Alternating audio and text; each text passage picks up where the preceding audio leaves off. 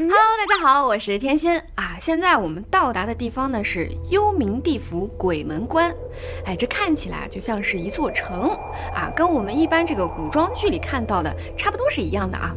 就顺着这个街道呢，一直这么往前走，街道的两边呢，竟然有先主李渊、先兄建成啊，以及已经去世的弟弟李元吉。哎，就这么一听啊，市民来了！这建成和元吉啊，就迅速跑上去揪打索命啊。我们的太宗皇帝啊，一下是躲闪不及，就被他给抓住了啊。幸好这位崔判官叫了一个青面獠牙的鬼使，哎，吓退了建成和元吉。太宗皇帝啊，才能脱身。这一进门啊，哎，就给吓出个好歹。没办法，我们只能是硬着头皮往前走了啊。走了一会儿，就看到一个。碧瓦楼台，那是非常的壮丽啊！飘飘万叠彩霞堆，隐隐千条红雾线。哎，这墙壁上还环绕着那种铃铛啊，空气中呢还散发着奇异的仙香。这听起来，这地府里怎么还用空气清新剂啊？确实和我们想象的还不太一样。紧接着呢，这个十代阎王啊就降阶而至。这十代阎王呢，一共有十位啊。我个人觉得呢，可能是因为十方世界的说法的话，他们每一个人是不是都各管一方啊？啊，这个说不定啊，是我自己的一个猜想。但是要问这十大阎王的名号的话，呃，我想我说了你们也记不住啊，主要是我也记不全。等会儿呢，就是谁出场就说谁吧哈。不过啊，要说这人间的王和阴间的王这见面啊，这还真有点不知所措啊。到底是谁先向谁行礼呢？这十王见了太宗皇帝以后啊，先是空背躬身，哎，太宗皇帝呢也是谦让，不敢前心。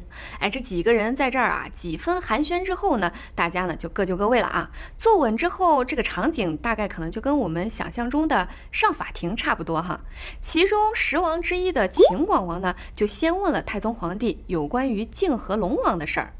这个事儿我们之前就已经说得很清楚了，还不太明白的小伙伴呢，可以先去看一下我们上几期节目啊。上几期节目已经详细的讲了关于泾河龙王之死的故事。太宗皇上呢，听完这句话之后呢，就说出了其中的实情啊。谁知道呢？这十王却说，那泾河龙王啊，没出生之前，南斗星生死簿上就已经注定了要遭杀于人曹关之手。嗨，我们呢也都早知道这件事儿了，只不过啊，这泾河龙王非要在这儿辩解一下，没办法，就得非让陛下来我们这儿三曹对岸嘛。我们呢已经把他送到这个轮葬里去转生去了啊。关于这个轮葬啊，我们等一下再详细说哈。这阎王说完呢，就让这个崔判官拿出了生死簿，看看太宗皇帝的阳寿还有多少。哎，这崔判官呢，就拿出这个天下万国国王天禄总铺，哎，逐一查阅啊，搁这查呢啊，看了半天呢，只见这个南赡部洲的大唐太宗皇帝注定贞观十三年，那不就是现在吗？这崔判官吃了一惊啊，急忙那是浓墨一笔啊。然后呢，将这个“一”字上面上添一笔，下添一笔，一共呢就添了两画，哎，然后呢才将这个铺子呈了上去。这十王从头看时啊，见太宗皇帝名下注定三十三年啊，这样也行啊，崔判官啊，我觉得我们应该聊一聊啊，我们应该聊一聊。哎，这个也太有点，我只恨自己是没有崔判官这样的朋友啊。这一算啊，还有二十年的阳寿呢。阎王啊，就让这个崔判官和朱太尉这二人送太宗皇帝还魂去了。哎，太宗皇帝刚要走出司罗殿的时候，又想了一下，回头顺便问了一下啊，就说：“哎，这阎王，你可知我家里的老少都还好吗？”哎呀，这太宗皇帝还真是挺会借机会的啊！借这个机会呢，顺便问一下家里的情况。这阎王一算啊，就说：“哎，都挺好的，但是恐怕皇上的令妹啊，这寿数不容乐观。”哎，这太宗皇帝听完啊，心里呢也是啊念念在心。之后呢，当然要非常感激一下阎王了啊。可是想来想去，好像这阎王殿里这啥都不缺呀，这送什么好呢？要不然，哎，就送点瓜果吧。这石王啊，那是非常的高兴啊，就说：“哎，我这阎王殿里啊，其实啥也不缺。要说这瓜果嘛，有冬瓜，有西瓜，可是就是没有南瓜。”哎，这皇上呢，马上就高兴地说：“哎，我回去以后一定送来。”哎，就这样，就先告辞了。太宗皇帝啊，就跟着崔判官和朱太尉这么一路走啊。哎，不对，这一看这路不对啊，怎么和来时的路不太一样呢？不是说好的还阳吗？这就忙问啊，这到底是怎么回事啊？原来啊，这阴司里的路是有去路无来路啊。如今送陛下啊转轮藏出生啊，一则呢是请陛下游观地府，二则呢就是请陛下呢转托超生啊，这有点意思啊，还要游观地府，那我还从来没游过哈，那我们就跟着太宗皇帝今天就一起游一下啊。忽然啊就看见这一座高山，阴云垂地啊，黑雾迷空，这山啊就是幽冥背阴山。这个荆棘丛生藏鬼怪啊，石崖嶙嶙引邪魔。哎呀，这实属阴司之险地啊！山不生草，风不插天，岭不行客，洞不纳云，涧不流水。岸前那是接魍魉，岭下敬神魔。洞中收野鬼，涧底引邪魂。哎呀，这听起来就已经是够吓人了啊！只能是 跟着这个判官的保护之下，才慢慢过了这个阴山啊。结果又发现前面多了许多衙门，哎，那里面呢都是悲声震耳，恶怪惊心啊！这仔细一看，竟然已经是到了阴山背后的十八层地狱了。这对于十八层地狱啊，我徐某人看完也是吓得心惊胆战啊！我记得我小时候好像去过我家附近的那种寺院，里面就有那种十八层地狱的那种雕塑。为了更深刻的了解呢，我就搜了一下这个十八层地狱的视频啊，呃，然后那天呢，我就弃稿写不下去了啊，真的是太慌张了。人真的是要多做好事儿啊。那我就简单的先举几个例子吧啊。这十八层地狱里面啊，就有这个拔舌狱、剥皮狱。顾名思义啊，就是拔掉舌头和剥下人皮啊。你说什么样的人才能被这样对待啊？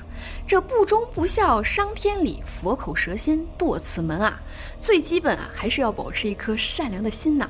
这个追倒狱、车崩欲、皮开肉绽，只是因为蛮心媚己、不公道、巧语花言、暗损人呀！哎呀，真是瞬间能够对应出啊，我们身边都曾经出现过这样的人啊！油锅狱、刀山狱，皆因强暴欺良善；还有血池狱，谋财害命，甚至是永世不得翻身呐！你就说这赤发鬼、黑脸鬼、长枪短剑、牛头鬼、马面鬼、铁剪铜锤啊！真是够吓人的啊！要不怎么说人生却莫把心欺啊？神鬼招张，放过谁呀？善恶到头终有报，只争来早与来迟啊！我就光看这个文字，我都觉得害怕的要命啊！更不要说我们太宗皇帝现在正是被迫啊，亲眼所见呢，只能是继续硬着头皮往前走了啊！远处啊，看到一座桥，哎，我想应该有人都猜出这是什么桥了啊！没错，这就是奈何桥。桥长数里，阔指三屋，高有百尺，深却千重，上无栏杆扶手，下有抢人恶怪。就说这奈何桥下面的河里啊，都是孽魂啊，比如说这个。毁骂公婆的泼妇之类的都会被丢进这个河里啊。按《西游记》里的说法呢，那就是永堕奈何无出路。当然啊，人只要做坏事，肯定会有报应的嘛。说到这儿呢，我就想起了我之前看过一个韩国电影啊，这个《与神同行》，也是讨论了人死后这个世界是什么样的。其实呢，无论哪个国家啊，哪个民族，似乎都有讨论过，就说人死之后啊，去了哪个世界这样一个话题啊。所以呢，这个话题也不是空穴来风的吧？但是归。归根究底都是好人上天堂，坏人下地狱嘛。电影呢是非常巧妙的做了一个戏剧性的安排。这个与神同行的这个电影啊，还是很推荐大家去看一下的。哎呀，好像跑题了啊。那我们就继续说回我们的太宗皇上啊。就说太宗皇上呢，过了这个奈何桥之后呢，又到了这个枉死城。哎，感觉我们现在真的是好像是在坐游乐场那种恐怖小车车的那种感觉啊。呃，不过现在呢，我有点想扔车逃跑了，因为太吓人了。王死成呢，可能就是在那个战乱当中啊，或者什么事情的时候啊，在这个过程当中无故去世的人。那太宗皇上呢，你想他啊，打仗啊，或者平定战乱啊，是不是就有很多这样的人啊？你说可别在这个还阳路上出点差错啊！我这个心还得搁这揪着呢啊！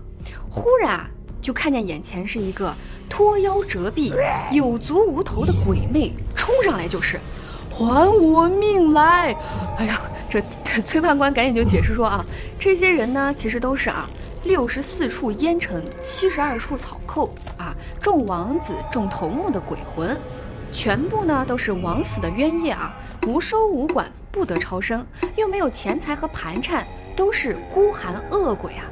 哦，那这要善解，肯定是要给钱财的嘛。可是怎么给呢？这出门太着急。哦，不是，人去世的时候没带盘缠。哎，也不是，人都去世了，哪能带走钱财这种东西啊？就说人这一辈子啊，为争钱争破头，回头也带不走。不过啊，现在崔判官倒是出了一个主意，就说这阳间啊有一个人叫香良，是河南开封府的人，他有十三库金银啊，在这个阴司里寄放。我十三库，诶，你说这人通阴阳吗？怎么还可以提早存钱呢？活在人世间的时候，顺便把自己在阴间当 CEO 的事儿。给安排妥了，这真是有点匪夷所思啊！不过我能想到的应该有这么两点吧。要么就是这个香良呢，没事儿啊，就买很多纸钱，然后呢烧的时候就说，哎，给自己的，没事儿呢就哗啦哗啦的烧啊，可劲儿烧。在人间呢没法大富大贵啊，那就在阴间里当个大富翁啥的啊。呃，要我猜想，这香良应该呃不是一个特别富裕的人啊。另一种可能呢，就是我小时候啊，我姥姥说的那种啊，其实现在好多中国农村里好像也会有这种人，就是通阴阳的人。我记得我姥爷过世的时候哈，前几秒钟。就是那个阴阳先生呢，就是我我喊他叫叔叔啊，来通知我姥爷穿寿衣这件事情的。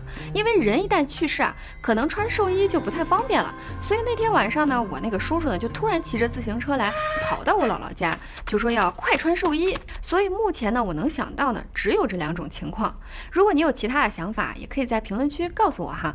那我们现在再说回故事啊，崔判官呢就建议太宗皇上一定要跟这个香良借一点，分发给这些孤寒恶鬼，让他们呢先温饱了，哎，混个温饱，再转世投胎。太宗呢就立了文书给了判官，借了这么一库啊，就还阳之后呢再还他，并且呢等他还阳之后啊，再办一个水陆大会，帮忙呢给这些鬼魂进行超度啊。这呢也就顺利的过了这个枉死城，哎，脱离了这些冤家债主之后呢，就来到了这个六道轮回。六道轮回这儿又是个什么情况啊？就说这腾云的身披霞帔，受禄的腰挂金鱼，僧尼道俗啊，走兽飞禽，魑魅魍魉啊，滔滔都奔走于那轮回之下，各尽其道。哦，这人间万物离不开六道轮回啊。那这六道又是哪六道呢？行善的升华仙道，尽忠的超生贵道，行孝的再生福道，公平的生还人道，哎，积德的呢转生富道，恶毒的沉沦鬼道。哦，是这样啊。那这六道大家可就要记好了：善哉真善哉，做善果无灾，善心常切切啊，善道大开开，莫教心恶念啊。势必少刁乖，哎，修言不报应啊，神鬼有安排。此处啊，我认为应有掌声啊。眼看一日游马上就要接近尾声了，崔判官呢还是不忘提醒咱们的太宗皇上啊：若是阴司里无抱怨之声，阳世间方得享太平之庆啊！凡是有不善良的地方啊，都要一一改进，教人向善，这样呢才能后代绵长，江山永固。同行的朱太尉啊，就给皇上找了一匹马，这个马行如箭啊，到了渭水河边。只见那水面上啊，有一对金色鲤鱼在河里翻波跳动。哎，太宗皇上见了呢，欣喜，都留马儿呢，就在这儿看了半天。这朱太尉一看，这不行，得助他一脚之力吧！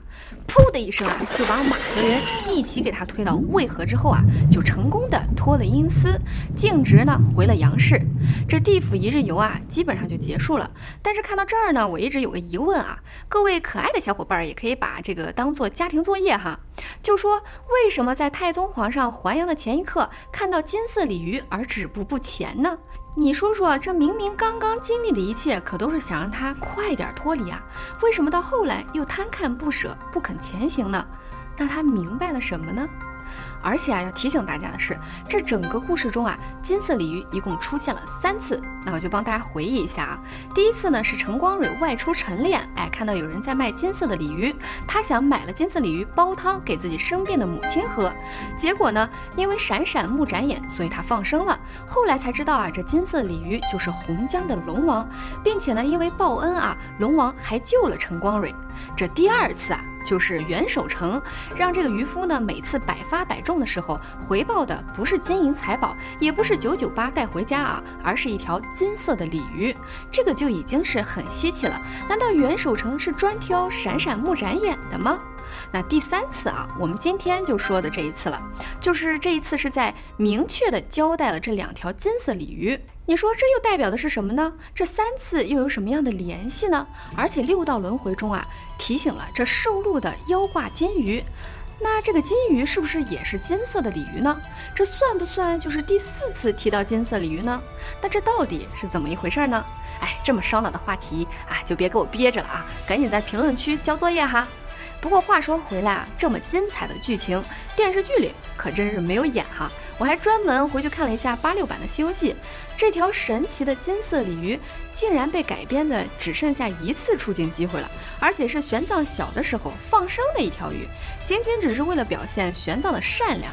还有这么多深度的内容，导演是害怕我们看不懂，所以不拍出来吗？还想知道太宗皇上还阳之后的事儿吗？赶紧订阅一下啊！我下集告诉你，比心。